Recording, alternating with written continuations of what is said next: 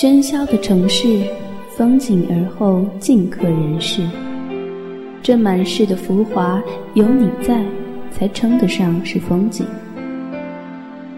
一家茶馆，我有故事说与我有故事说与。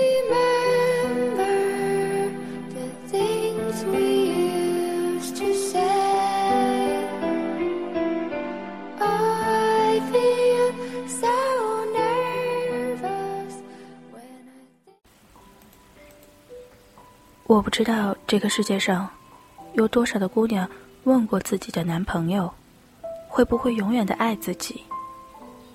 至少我问过，在爱你的时候，他们一定举手发誓承诺着。可是等到分开的时候，你就会发现，你要的不是永远，你只希望他此刻坐在你的身边。张小涵，掸去你生活的尘埃，聆听我给你的温暖。这里是一家茶馆网络电台，我是浩然。本期故事来自于张小涵，关于夏小姐的最后一个故事。我去北京出差，老夏来找我，带我出去吃饭。他在北京买了一辆车子。还没有上牌照，他仗着没有牌照就拼命的开，开错乱转，再大摇大摆的倒回来。我对陌生的城市很没有安全感，特别是北京。紫禁城在我的心中太威严了，好怕一个闪失被抓起来就再也出不来了。我对北京有三个特别深刻的印象。第一个就是我爱我家里的梁天，让我五岁的幼女心为北京小夜懵懂。第二个印象是课文《十里长街送总理》，当时我就想，北京真大呀，有那么长的街。后来某个冬天，我和一个北京小爷溜溜达达的，也把这十里走下来了。天安门没那么大，街也没那么长，走到头都还没有暖和过来。第三个印象就是电影《末代皇帝》里，溥仪骑着自行车想要出宫门，公公不让，他围着皇宫怎么绕也绕不出去，最后带着愤怒和无奈，把自己的小老鼠摔死在了城门上。那个时候我很小，不知道什么是生命诚可贵，自由价更高。但是眼泪顷刻而出，那是一种人类的本能吧，释放发自内心的压抑。我很害怕，很伤心，一直问同看电影的我爸：“那个小老鼠真的死了吗？还有的救吗？”我不知道为什么要问这些，但是几个晚上我都想到那只老鼠，为他感到沮丧。嗯，也可能是为了末代皇帝。我跟老夏说：“你让我下车，到底要去哪儿？我打车跟你会合。”他白了我一眼：“你没看过北京的哥的段子吗？这个点儿。”我把你扔到路边，你也是打不上车被热死，不比坐我的车安全。你什么时候这般惜命？当时坐那谁的车？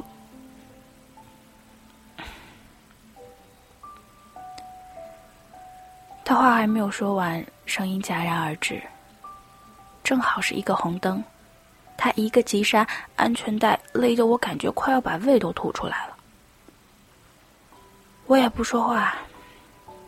他自然的打开广播，让那些听也没有听过的流行歌曲填补我们之间的沉默。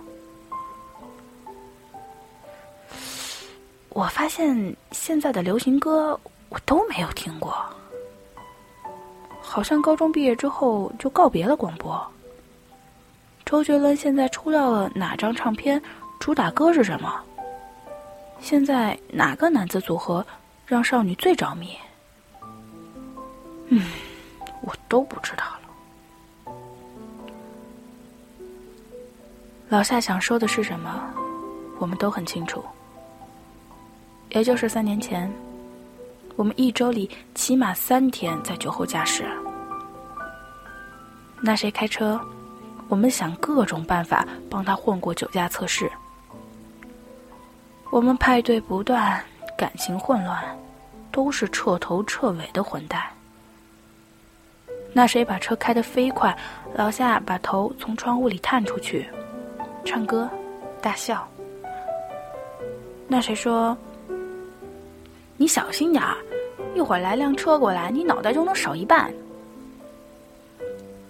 老夏说：“我不怕死。”那谁又问：“那你怕什么？”他停顿了几秒。继续唱歌，他没有说，他怕没有他。那谁说过她是一个坏女孩，上不了天堂的？老夏说：“我才不稀罕上天堂呢，天堂没有大酒大肉，也没有你。我们消耗自己。”酒肉穿肠过，佛祖也没在心中。那时候是真不怕死，每根头发丝儿都在跋扈，跋扈到对世间万物，包括生命，都没有基本的尊重。嗯，不是不怕死吧？是我们觉得自己永远都不会死。永远不会为钱奔波、反目成仇、费尽心思的算计着一切，只不过为了生存。别说未来了，就是下一秒，我们都不去考虑的。我们觉得会永远年轻，永远拥有彼此。直到有一次真的出事儿了，就在隧道的尽头。我每天上学打车都会经过的隧道，车上一个很漂亮的女孩当场被烧得体无完肤，最后连完整的人形都拼不出来。一个小时之前，我和老夏在 party 里见过她，漂亮姑娘凑在那谁耳边说话，之后两个人笑得挺暧昧的。老夏坐在沙发上冷冷的看着。当时他们俩刚闹了不愉快，老夏和我碰杯，努努嘴，朝着那个漂亮的姑娘翻了个白眼儿，骂了句脏话。后来女孩的告别仪式，老夏出来后在角落里哭得几乎虚脱了，消瘦的肩胛骨一起一伏。大家都以为他们曾是交情甚笃的朋友。谁也不会知道，不过是一面之缘。开车的男生家底丰厚，谁也不知道，他其实到了第二天下午，酒都还没有醒。之后大家就再也不酒后驾驶了，心照不宣，遵纪守法，而且都开始刻意的回避着那个隧道。老夏曾经说起这些，说这不公平，为什么只牺牲了他们？我有时候觉得，我们应该割一块肉去陪葬。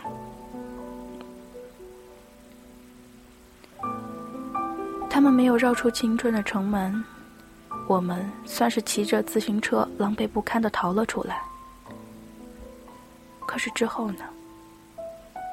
不过是一座更大更大的城。大到根本找不到一个可以逃跑的方向，像是楚门的世界。我们把牢笼当世界，为他生，为他死。我们在说要自由的时候，神估计已经笑出了眼泪。所以才有了一场又一场的大雨，在每一个闷热的夏天里。呃，怎么又跑题了？只是想说说老夏和那谁的。这是一个漫长故事的最终篇。故事里还有很多个老夏，很多个那谁，以及我。我写过两次老夏的故事。那谁在这个过程中不止一次的找我出来吃饭，他想给我引荐他的新欢。我说我不去，从此以后你就当没我这朋友。他说：“你一直写我们的故事是什么意思？你当大家是傻子看不出来吗？”我哼了一声：“ 你当你是谁？”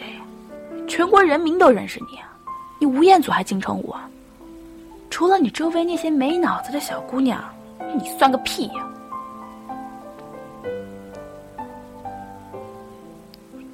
几秒钟吧，那谁没有说话？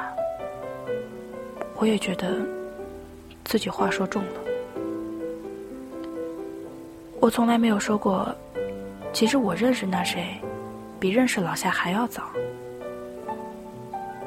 一开始，老夏在我们眼里也不过只是一个出现在他身边的小妞，我们都以为半个月、一个礼拜的事儿，过眼云烟。可是这个云烟，在他身边一过，就是三年，最后成了一层绕在他身上的雾。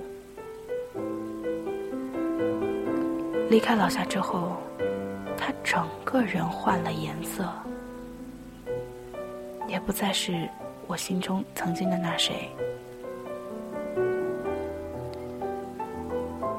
我说，我写这些也没什么意思，意思很明白啊，就是想搞破坏啊，我就是想让你结不成婚呢。之后我把电话挂了，那谁也没有再打来。新人就算是再好再完美，作为老朋友的我，也很难接受他。我妈用科学解释过这回事儿：为什么很多人做移植手术的病人会有器官排斥？因为人的器官是跟着人一起长大的，所以身体才接受他们。而对于别人的器官，就算是再好，也不过是别人身上的一部分。我和老夏平躺在酒店的床上，百无聊赖，聊起往事。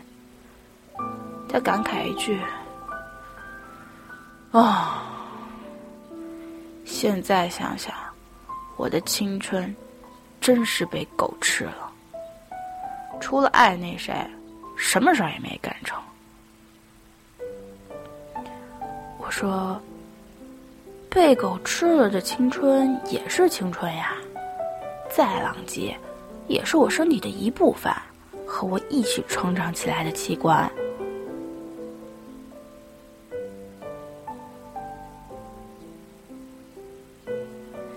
那年春节的假期，那谁和父母回老家去，家里也没有厨师。我们凑在一起喝最土最贵的红酒，抽最好的雪茄。可是没有人会做饭。我们横七竖八的躺在地板上看《中华小当家》，看得我们饥肠辘辘的。那谁一时兴起跟老夏说：“哎，你要是能做出梅子炒饭来，我就娶你回家。”老夏一个机灵从床上爬起来。从便利店里买来各种话梅，扔在米饭里炒，把厨房弄得乌烟瘴气的。一边炒还一边说：“你娶我啊！你到时候别怂，民政局一上班咱们就去领证。”我说：“ 你都下楼了，你怎么不顺手带点泡面回来呀？”后来老夏在那天晚上研究了各种炒饭：红酒炒饭、香槟炒饭、苹果炒饭、人参炒饭，把那谁冰箱里的东西全都炒完，最后连米饭也炒完了。我们饿得不行了，也把那些奇怪的炒饭吃了。他问那谁：“我什么饭都不会做，你还会娶我吗？”那谁笑着说：“当然不娶了。”老夏像被针戳过的气球，瘪在一边。那谁把炒饭塞进嘴里，摸着他的脑袋说：“就算不能娶你，我也永远爱你啊！”现在想来，这真是一句屁话。不求天长地久，但求曾经拥有，不过是来安慰那些失去的人。我们兢兢业业的爱着，受尽折磨，求的不就是天长地久吗？外面礼花四起，炸开了新的一年。我说：“新的一年来了，我们还在一起。”但是很可惜，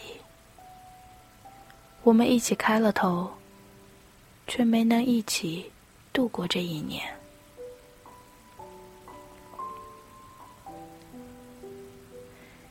一开始，老夏和那谁在一起，我很生气。我觉得老夏是为了钱，因为我再也没有见过像她这样爱赚钱的女孩子了。他是我们班出去接活最早的人，给他多少钱都写。虽然我一直都觉得他写的也就那么回事儿吧。因为我他认识了那谁，之后神不知鬼不觉的谈起了恋爱，两个人偷鸡摸狗的时候我都没发现。有一天聚会，那谁说来接我要给我个惊喜。车窗降下来，老夏坐在副驾驶跟我招手，笑得龇牙咧嘴的。我脸一沉，伸手拦了辆车就走了。当天晚上我没跟他们说话。后来老夏主动坐过来，惊奇的跟我说：“不会吧？你不会是那谁的前女友吧？”我说：“不是。”他又说：“那你生什么气呀？”我说：“我把你一起叫出来玩，是把你当朋友。可是你呢？”我没说出后半句。可是你居然借着我傍大款。直到后来一次，我们一个朋友家里搞了个农场，让我们一起去摘杨梅，开挺远的路。那谁和老夏坐在后座。一般的情节是。女生趴在男生肩膀上睡着了，可是那天却是，那谁靠着车窗，睡得岁月静好，安逸祥和。在颠簸的路上，老夏很自然的把手垫在他的脑袋和车窗之间，还嘻嘻哈哈的和开车的朋友讲笑话，怕他疲劳驾驶。我是从那一刻才接受了他们这段感情。原来爱这件事情是伪装不了的，不用说伪装，其实是藏也藏不住的。而且，他也没有因为和那谁在一起之后放弃赚钱，反而越赚越卖力。他要买最贵的东西送给他。后来我问老夏，他是怎么喜欢上那谁的？他说：“是聚会那天，他们都喝了不少，聊得挺欢。到后来，那谁说里面太热，想出去吃个冰，老夏和他一起出去的。以上这些都还在正常泡妞的范畴之内。之后，他们在外面吃冰激凌，站在路灯下打量对方的眉眼，说些有的没的。突然。”一辆那种卖盗版 DVD 的流动三轮车经过，上面摊满了 DVD，音响开到了最大，几条街外都能听得到。上面正放着《上海滩》，浪奔浪流，万里滔滔，江水永不休。特别土的一个场面。没想到两个人异口同声的跟着唱起来。路灯下的他还皱着眉演的认真，老夏笑得腰酸。之后两个人就看对眼了。他像少女怀春似的跟我说起这段。老夏从小的梦想就是一个少年，带着坏笑，鲜衣怒马，灯下唱歌。那谁说？老夏笑起来特别的好看，像紫霞仙子。我以前说过，两个人能在一起，大风大浪，相爱相杀，无非是佐料。最高级的部分就是恶趣味的高度吻合。之后他们关系不好，在朋友面前吵架，那谁很爱面子，站起来就走。老夏跟在后面追出去。一个快步向前，一个哭哭啼啼的跟着。我们看着也挺烦的，说分了分了，分了大家轻松。可是他们真的分手，我们都有点失落。他们就像是美剧里的标配，那种跌跌撞撞、分分合合却始终不会分手的情侣。他们是一段生活里的标配，从看第一集的时候就知道剧终的时候会从此以后过上幸福的生活。中间的曲折不过是给看客添点茶余饭后的谈资。那天老夏想哄他开心调节气氛，突然站在路灯底下唱起《上海滩》，还带着伸手攥拳等夸张的动作。旁边路人看着，忍不住发笑。他也没有管那么多，但那谁始终都没有停下，反而越走越快。姚夏唱完了整首，那谁也没有回过头，消失在了他的视线中。原来世界上的爱千奇百怪。但是不爱，都一个样，那就是淡漠。之后老夏讲起这件事情，席间的男生们都说，要是自己也不回头，多丢人呐。只有我，坐在他的身边，不敢眨眼，怕眼泪矫情的掉下来。这种无力感。谁深深爱过，谁知道？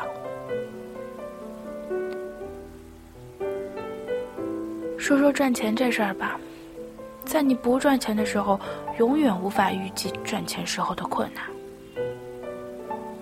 这一年，我们毕业，纷纷踏上工作岗位。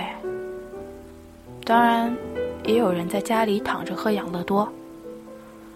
很明显的一个差异就是。那些不赚钱的特别鄙视去赚钱的，觉得完全出卖灵魂理想，就为了换一套衣裳；而那些赚钱的也特别看不起那些不赚钱的，心里想着：你他妈连自己都养不活，还来跟老子谈理想，何其可笑！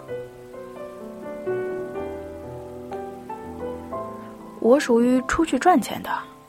然后跟那些不赚钱的说，千万别轻易出来赚钱，在家喝着养乐多是极好的。昨天签售完了，我打电话给老夏，说头一天晚上牙疼了一夜，第二天一大早去根管治疗，打了麻药，脸肿了一半，赶去书展，忙了一天。回家发着烧，在微博上把那些说我丑成这样还出来的评论一条一条删了。再拉黑，我哭着打电话给老夏，说我现在终于明白为什么那些工作的人说学校好，才明白为什么要像个好人那样去生活，要谄媚陪笑，要忍辱负重，不过是为了钱。还要给自己洗脑，说我离着理想更近了，我还不如去夜总会陪酒呢。他笑了一声，说：“ 你还真是高看了自己啊！去夜总会，人家也得要你才行。行，吃片药，早点睡，做个梦，醒来之后继续活。”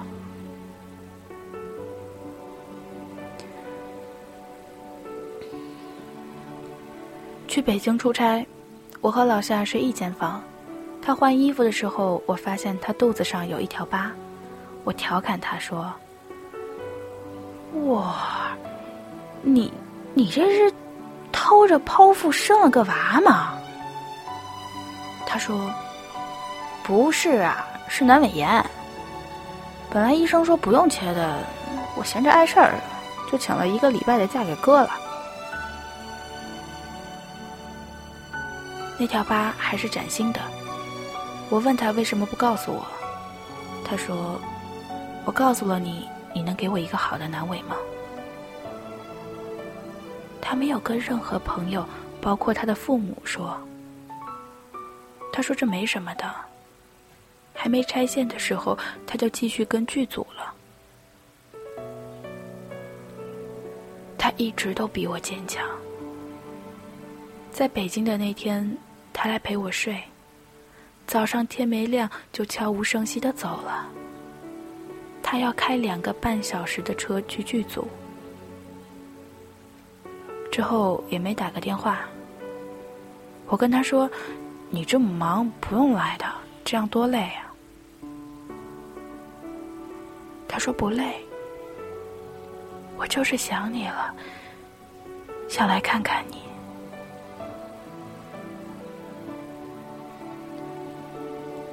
老夏跟我说：“其实，你是为了理想，你离着理想越来越近了。只是你害怕失败，害怕落空，所以跟自己说是为了钱。像我离开了那谁之后，更拼命的赚钱，让所有人以为当初我不过是为了钱和他在一起的。其实。”不过是不想给别人留下笑柄，让自己变成一个想爱却没有爱到的失败者。哦，还有，我没有车牌号，也是我没有摇到，并不是故意违规的。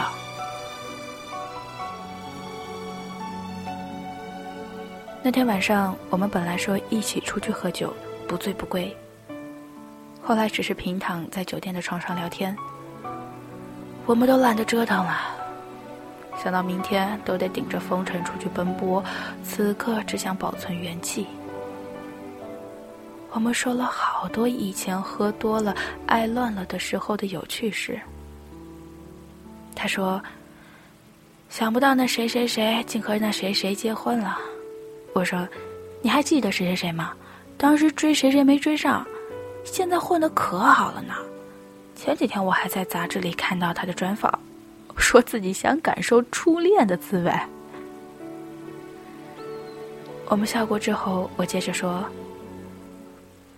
嗯，我忘了是谁喝多了，被我们拖到只剩下内裤了，套了一个纸箱推到门外跑步。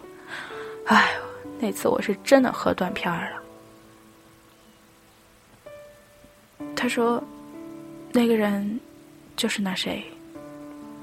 字儿是我写的，写的是“我爱老夏一辈子”。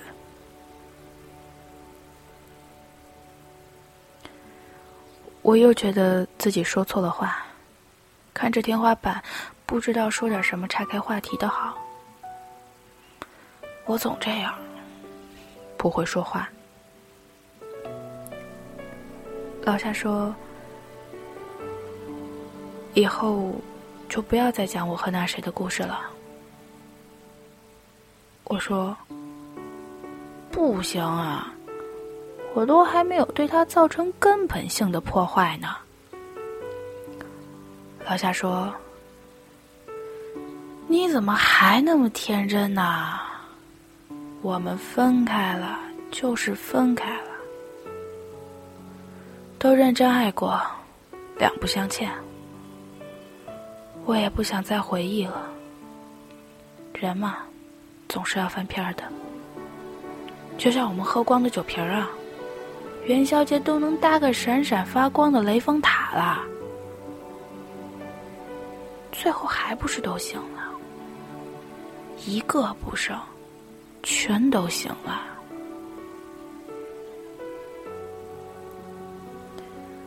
我说，小时候做梦也想当一个大人，连过家家都抢着当妈。可是越长大，觉得越无聊。我们无非是朝着越来越没种的方向活着，最后变成了一个平庸的好人。他看了我一眼，说：“你明白吗？成长并不会让任何人变得更好，只是我们不屑那些鸡毛蒜皮的小事儿，我们的野心更大了。”要去做更伟大的坏事儿。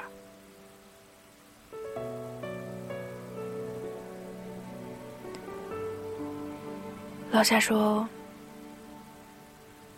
就算再狠，那谁结婚的时候，我们也得风光美艳的送上贺礼。”我说：“ 你看，你看，你还是放不下吧？”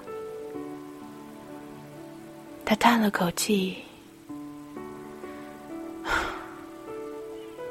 不是放不下，是要让新娘知道，我们那谁也是块宝，外面那么多姑娘爱的很呢，让她有点危机感，千万别自视甚高，要对那谁好点儿。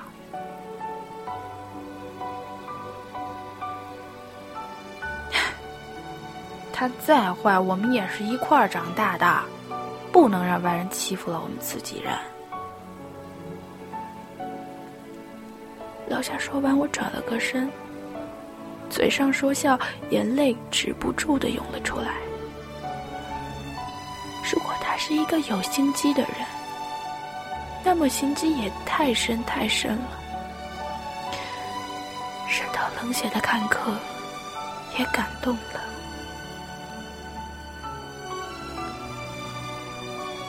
我不知道这个世界上有多少的姑娘问过自己的男朋友。会不会永远的爱自己？至少我问过，在爱你的时候，他们一定举手发誓承诺着。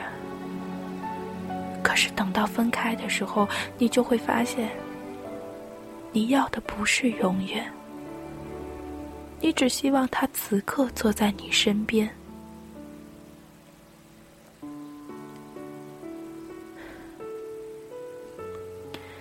这是关于夏小姐的最后一个故事，以后不会再说，也别再问。她可能会换一个名字，出现在我别的故事里。但是夏小姐和那谁的故事就到这里了，这篇东西就放在这里，不会出现在其他任何地方。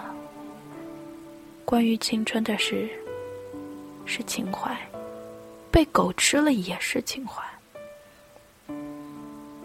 不适合用来赚钱花。我们都是幸运的人，逃过了青春的围墙，还要奢望些什么呢？我并没有变得更好，只是我的野心更大了，要努力去做更大的坏事儿了。希望小伙伴们好运，平安。